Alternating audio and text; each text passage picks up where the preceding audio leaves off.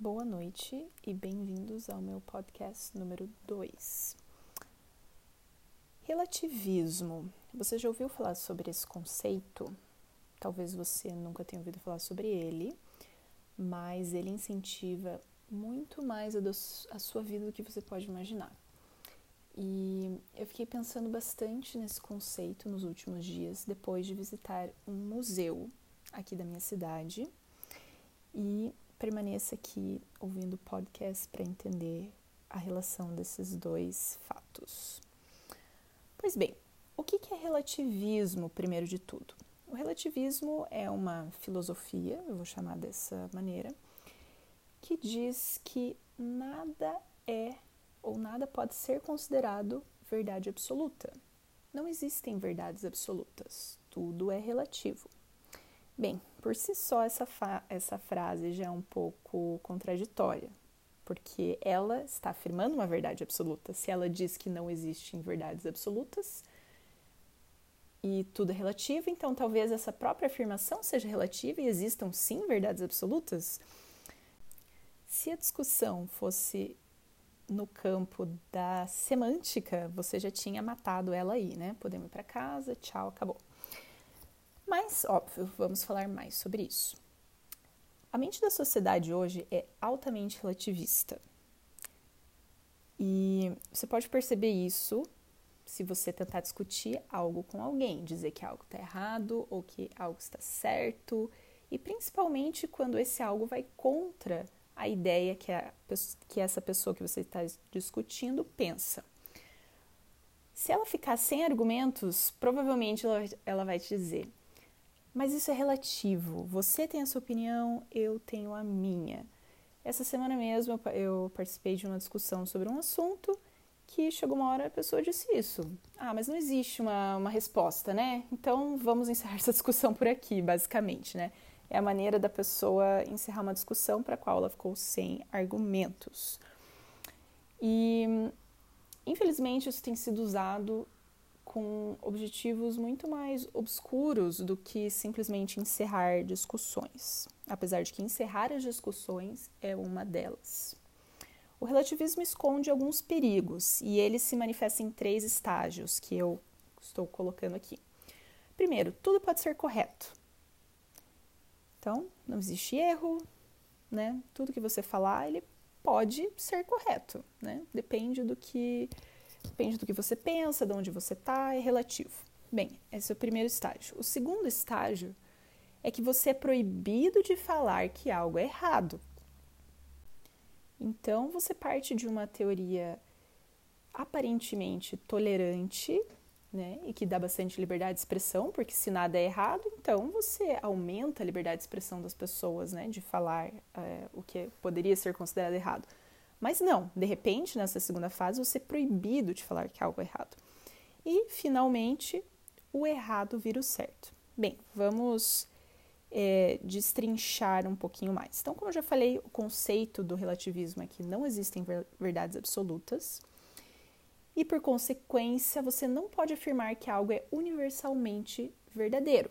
O que pode ser certo para mim, verdadeiro para mim, pode ser errado para você, e todos podem estar corretos ao mesmo tempo, cada um tem a sua verdade, né? Principalmente se você é de outra cultura, se você é de outro background diferente do meu, você vai pensar diferente e as verdades não são absolutas. Mas será que realmente não existe verdade absoluta? Bem, vamos pensar um pouquinho em verdades matemáticas. Vamos começar do mais é, fácil da gente concordar que existe sim verdades absolutas para depois partir para conceitos um pouquinho mais difíceis. Então, eu particularmente é, sou das exatas e você pode imaginar que eu não poderia discutir relatividade nas minhas provas, né? Eu não posso, não poderia na minha época. É, se o resultado da prova de uma questão lá era 2 e eu tivesse feito 3, eu com certeza não poderia chegar para o meu professor e tentar argumentar ali com um pouquinho de relativismo, né? Veja bem, professor, né? Essa tua verdade aqui, que a resposta é dois, é, ela é uma verdade sua, né? Porque para mim a resposta é três. Bem, não, não era um bom argumento, porque eu com certeza talvez ia até perder os pontos que eu tinha ganhado naquela prova. acho que isso é um common ground que é bem. É, tem nem muito o que discutir, né? Verdades matemáticas são verdades absolutas. E aí a gente já refuta até essa frase inicial de que não existem verdades absolutas. Não, existem verdades absolutas. De que campo que você está falando que não existem verdades absolutas? Tá, vamos passar para uma outra área que seriam fatos, né? Verdades factuais. E aí vamos dar um exemplo. Vamos dizer que eu e um amigo estávamos juntos e fomos assaltados, né? Acontece uma história meio dramática ali. Quando nós vamos contar para alguma outra pessoa, uma terceira parte ali, provavelmente o que, que vai acontecer? Cada um vai contar de uma maneira diferente. Porque sim, nós somos indivíduos diferentes e vamos perceber as coisas diferentes e provavelmente reproduzir de maneira diferente, né? O que importou para mim não importou tanto para ele. E a maneira que a gente vai contar vai ter detalhes diferentes, mas isso muda o fato, isso muda o que aconteceu naquele assalto? Não. Muda a nossa perspectiva, às vezes a gente esqueceu de algum detalhe, esqueceu de uma palavra, acha que viu certas coisas e não viu. Aliás, nos nossos relatos, nós dois vamos provavelmente estar errados. E aí é um fato interessante de que existem muitas maneiras de estar errado. Inúmeras maneiras de estar errado. No mesmo exemplo ali que eu dei na minha prova, a resposta era dois, eu coloquei três. Eu poderia ter colocado cinco, eu poderia ter colocado um milhão, e todas essas respostas estariam erradas. Tudo que não é certo é errado. Então, da mesma maneira que, é, que aqui eu e meu amigo talvez tenhamos contado os detalhes é, errados do, do fato que a gente passou, nós dois estávamos errados sobre isso, existe só uma verdade. Muitas mentiras, mas só uma verdade. E o fato de nós não lembrarmos exatamente da verdade, não termos tido exatamente a percepção do que realmente aconteceu, não muda o fato, não muda que existe uma verdade. Aí vamos entrar numa outra área, área da religião. E aí existe muito relativismo em relação à religião. Aliás, a frase que você mais vai ouvir se alguém é, se perguntar para alguém se religião é boa, se religião é ruim, qual a sua opinião sobre religião, a pessoa muito provavelmente vai dizer: ah, se, se faz bem, se está ajudando a pessoa, eu não tenho nada contra, né? Então, tudo é bom, se te faz bem, tá correto, é, se você acredita nisso e te faz feliz, ok. Se você acredita na, nessa outra coisa e isso te faz bem, ok também. Mas, gente, como que duas coisas podem estar corretas ao mesmo tempo? Vamos pensar na questão mais básica da religião: Deus existe ou não? Então, você pode imaginar que Deus existe, ou você pode imaginar que Deus não existe. Mas não tem como, se eu imagino que Deus existe e você não, não tem como nós dois estarmos corretos ao mesmo tempo. Ou eu estou correto, ou você está correto nessa questão. Não existe relativismo nisso. E sim existe uma verdade a ser buscada também nessa área. Porque todos os outros conceitos religiosos podem derivar né, dessa questão binária: existe ou não, está certo ou não, está errado ou não, e você vai acabar no mesmo ponto, de que se só existe uma verdade, é, todo o resto está errado. Então, não, não existe relativismo, não existe várias coisas estão certas ao mesmo tempo. Como que Deus pode existir e não existir ao mesmo tempo? Não tem como. Ou ele existe ou não. Então, se eu acredito que ele existe e você não, um de nós está errado e outro está correto. Mas aí você me pergunta, não tem nada que é relativo? Bem, é, de, é complicado quando você vai para extremos, mas eu estou falando aqui mais de relativismo moral e relativismo factual, vamos dar esse nome, não sei se existe, mas que é distorcer a moralidade, dizer que a moralidade ela depende de quem você é, de onde você vem, da sua cultura e que não existe uma moralidade universal, ou seja, não existe algo que é certo ou que é errado universalmente. E mais ainda, o relativismo dos fatos. Como que fatos podem ser diferentes de, é, dependendo da onde você vem, dependendo da sua cultura, né? Mas o que eu vejo muito é que as pessoas pensam que a verdade depende de como elas se sentem. E desculpe lhe informar, mas a realidade não poderia se importar menos com a sua opinião ou com o seu sentimento. O fato de você preferir algo ou não, de você se sentir melhor aqui e não ali, não faz, não torna com que isso que você está fazendo seja correto ou seja a verdade. O que você acha, o que você pensa, o que você sente não altera a verdade. Da mesma maneira que eu posso ter tido uma perspectiva diferente sobre o assalto que eu passei, essa minha perspectiva, essa minha opinião não altera o que realmente aconteceu.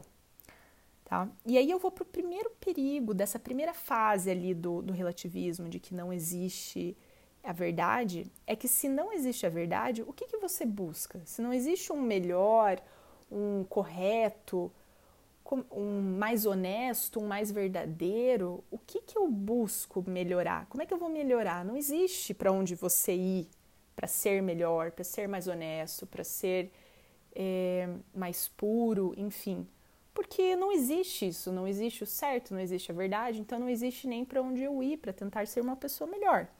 Então, o relativismo faz com que as pessoas não busquem o melhor, porque esse tal de melhor não existe. Não busquem o verdadeiro, porque esse tal de verdadeiro não existe.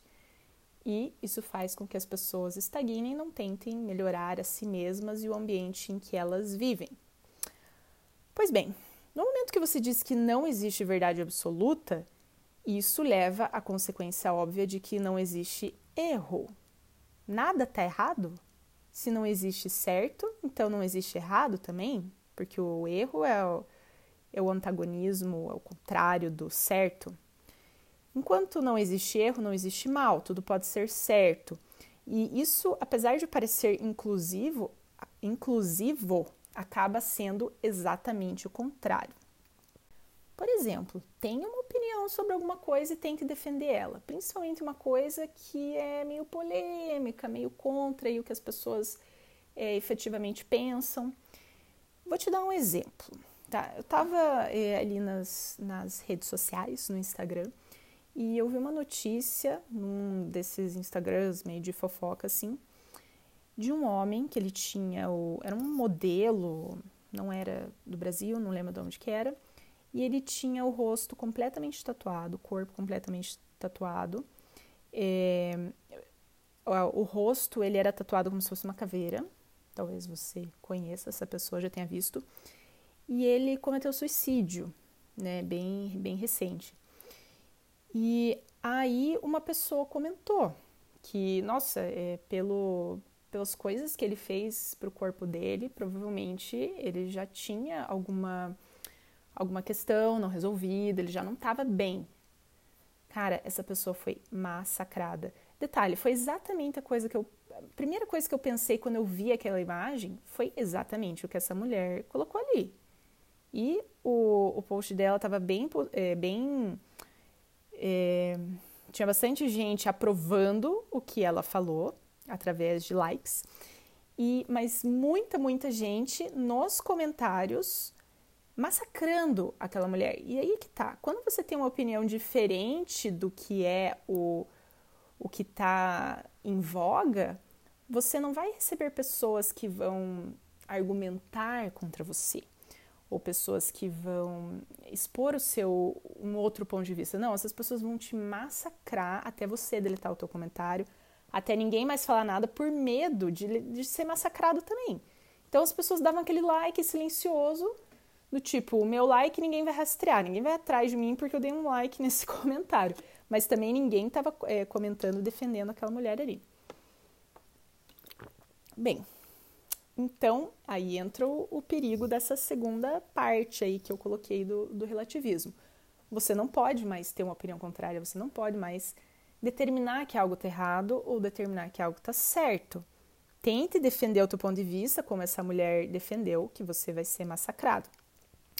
E, ah, só para é, clarificar um pouquinho mais, né, o que, que as pessoas falavam? Falavam que não, que tatuagem não tem problema. Gente, o cara tatuou uma caveira. Não é que ele tatuou uma caveira, ele tatuou o rosto como se fosse uma caveira. cara, quem que faz isso? Tipo, não é uma pessoa que tá na sua consciência, me desculpe. E por uma pessoa ter atestado o óbvio, ela foi massacrada. Por que não? Porque tatuagens são normais. Agora você está falando que quem tem tatuagem é, tem algum problema. Tipo, cara, não foi isso que ela falou. E as pessoas sabiam disso. Tá? Mas fale, de novo, fale alguma coisa diferente do que está em voga e você vai ser massacrado. Principalmente se é uma rede social que ninguém é, mostra as caras, né? Só que imagine uma sociedade que a gente não pode dizer que algo está errado ou que está certo. Que você não pode afirmar, você não pode, em nome do não julgue ou em nome do politicamente correto, você não pode denominar algo errado, aí essa pessoa continua fazendo errado, continua prejudicando a ela e a todo mundo em volta, e eu não posso dizer que aquilo está errado. Uma sociedade assim está, está fadada não só ao fracasso, mas ao caos. Bem, vamos ao, ao fato que originou toda essa filosofia aí que eu falei no início do podcast, que é, que eu visitei um museu aqui na minha cidade. E eu confesso que eu já fui bem cética para lá, porque não é questão de preconceito, é questão de conceito. Eu já sabia que ia ter muita bullshit, né? Porque hoje os museus estão praticamente reduzidos a isso. E foi exatamente o que aconteceu. É, tinha uma exposição interessante que era de algumas peças da China antiga, é, não só da China, mas de vários países asiáticos. E, enfim, essa exposição era uma exposição permanente do museu e estava interessante, né? Eu, eu ganhei alguma coisa com aquilo, né? Algum aspecto histórico e tal. Mas as outras exposições é, eram coisas assim que é bullshit, sabe? Então, tinha um, uma sala reservada lá, uma pintora britânica, e todos os quadros eram praticamente iguais, né, em tamanhos diferentes, e um monte de rabisco. E, cara, não me venha dizer que é outra coisa que não seja rabisco. E o pior é aquela sala lotada de gente ali, tirando fotos e, sabe, parados, assim, observando, estudando e, ai, e discutindo o que, que a artista quis dizer que com esse cara. Cara, não quis dizer nada, não quis dizer nada com aquilo. Ou se quis dizer, não é o que está demonstrando. E é, essa aqui é a, a, pior parte, né? Como eu falei, você não pode dizer que algo está errado. Então, imagina se eu, conversando ali com as pessoas, falo: olha, é, isso aqui é ridículo. Isso aqui é um monte de rabisco. Eu não sei como é que esse negócio veio de tão longe para cá, uma pintura britânica. Não sei se eu já falei isso. E, cara, as pessoas iam me massacrar, elas iam dizer que eu não entendo, tá? Porque você. O que, que você estudou? Ah, eu estudei engenharia. Ah, então, né, minha querida, você entende de número, de arte você não entende. Cara, eu não posso opinar agora porque para mim, arte que não pode ser entendida por todos, que ela não vai enobrecer, que ela não vai trazer alegria, que ela não vai trazer beleza para todos, ela é uma, uma arte inútil, é uma arte que não é, que não pode ser aproveitada pelas pessoas. E se é que existe uma arte assim, ela devia ser uma arte restrita ao pessoal, não a um local público, principalmente quando mexe com dinheiro público, né, para colocar esse tipo de coisa para nos nossos museus. Mas enfim. Então, perde-se a liberdade de definir o que é certo e o que é errado. E esses dois conceitos começam a se confundir. Pessoas fazem sinceramente o que é errado. Bem, aí a gente já está indo pro pro perigo número 3, né? Quando esses conceitos, então, de certo e errado começam a se confundir. Porque primeiro o certo e o errado estavam coexistindo ali, né? Como tudo sendo certo, né? Mas assim, esse é o meu certo e esse é o teu certo, né? Mas aí a, questão começa a se confundir, entendeu? O que, que é certo, o que, que é errado? Será que realmente esse quadro é, é tão errado? Será que isso é realmente só um rabisco? Ou será que essa pessoa tem razão? Ah, eu acho que é só eu que não entendo mesmo, né? É, talvez seja arte isso aqui. Enfim, é, só para vocês terem ideia, eu comecei a pesquisar um pouquinho sobre, sobre esse assunto, né, sobre o, o relativismo nas artes, principalmente. E existem, existem alguns quadros completamente brancos que valem milhões, milhões de dólares, milhões de reais. É, eu não lembro dos valores exatos, mas eu fiquei bem chocada com os valores. E o pior é ver é, curadores, né, curadores de arte, ali explicando do porquê que aquele quadro vale milhões. Ah, não, é porque é um branco aqui, é um branco diferenciado. Porque branco, você tem muitos tipos de branco. E blá, blá, blá, blá, blá, blá, blá, blá.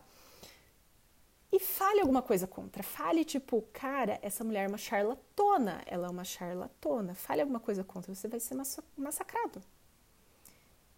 E aí eu vou para o meu perigo número 3, né? Para a fase 3 do relativismo.